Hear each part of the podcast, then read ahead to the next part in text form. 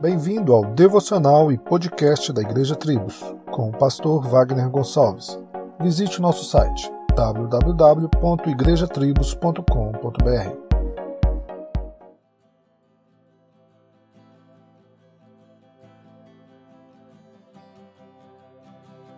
John Bunyan, enquanto estava preso em 1662 por pregar o Evangelho, escreveu seu livro Oração, do qual ele relata que a oração é o derramar de modo sincero, consciente e afetuoso do coração ou da alma para Deus por meio de Jesus Cristo, no poder e ajuda do Espírito Santo, buscando as coisas que Deus prometeu ou que estão em conformidade com a sua palavra, para o bem da igreja com fiel submissão à sua vontade. E sendo uma ordenança de Deus, esta deve ser praticada tanto em público quanto no particular. E claro, uma ordenança àqueles que receberam o espírito de súplica e de familiaridade com Deus. Se tua mente está vazia teu coração está abalado, quando você ora, ele é preenchido e o seu coração confortado. Em Jeremias, capítulo 10, versículo 25 está escrito: Derrama a tua indignação sobre os gentios que não te conhecem e sobre as gerações que não invocam o teu nome. Que não seja para você esta palavra de gentio que não conhece o Senhor, ou destas gerações incrédulas que não o invocam.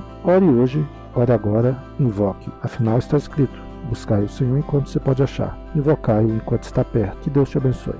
Solos Cristos, dele, por ele e para ele.